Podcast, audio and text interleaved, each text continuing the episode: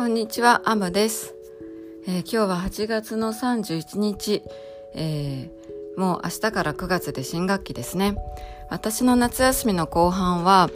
えー、まあいろいろあったんですけれども、え、勤務先の学校ではですね、ほぼほぼ毎日就職希望の生徒と、え、面接練習をして過ごしました。え、昨日もですね、朝9時から午前中はずっと一人30分刻みで7人ぶっ通しでやったんですけれども、自己 PR とか志望動機などを聞いていく中で、やたら自己 PR で、私はどんな時もポジティブ思考を大切にしていますっていう子がいました。そこで、えー、目の前にもしね、死にたいって子がいたらどうするのって聞いてみました。すると、そんなこと考えたらダメだよ。で、明るくなることを考えるように心がけします。ってハキハキ言うんですよね。で、えー、死にたい子に、死にたいって言ってる子に、死にたいって思ったらダメだよって言って、なんか効果あるの？と聞き直すと、ハキハキと、マイナス思考を尊重するとさらに凹むので、できるだけマイナス思考にならないよう、ポジティブになれるように対応しますって言葉が返ってきたんですよね。なので、私はさらにちょっと、まあ、あの、突っ込んでですね、えもしあなたが第一志望の会社から内定を取れて、喜んで卒業式を迎えてたとしましょう。ね。で、突然その会社から、まあ、不景気を理由に内定の取り消しをされたら、どう思うの？他の生徒は、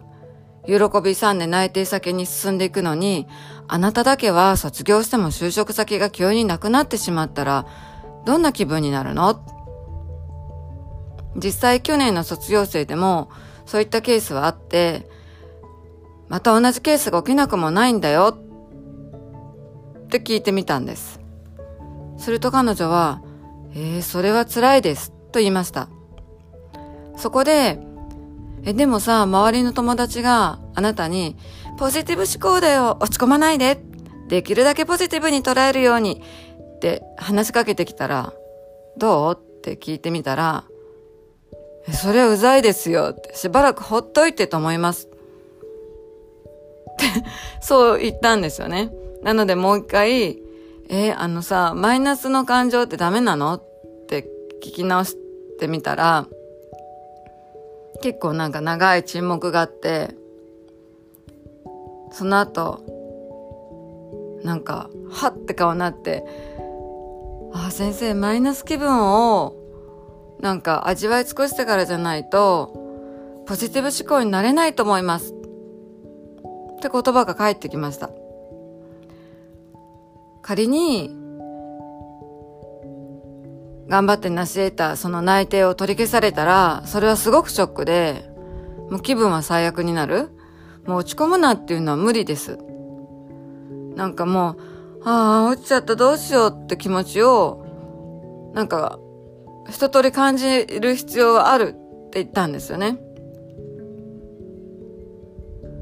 うん。気持ちが落ち込むのは自然なこと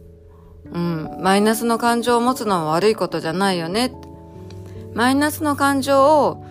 なんかそういう感情を持つことを悪いって決めつけて、その感情と向き合わないようにすること、その感情を味わわないようにすることの方がよっぽどマイナスだよね。そんなことないかな。みたいにですね、話し合いをしてったら、あっという間に時間が昨日もな足りなくなったんですけど、私は、あの、普段授業で関係代名詞やねとかそういったことをあのする授業よりこういった面接練習で生徒といろいろ話をするのがつくづく楽しいって、うん、思うのでまさに、えー、夏休みだったんですけど明日からはいよいよ9月。まあ面接練習も本番に向けて本格的な練習へとシフトチェンジしていくんですけど、生徒が、あの、回を重ねるうちにですね、どんどん面接慣れして、自己 PR を各自工夫して上手になっていく姿を見るのが、すごく楽しいと思った思ってる今日この頃です。はい。では、今日も学校行ってきます。聞いていただきありがとうございました。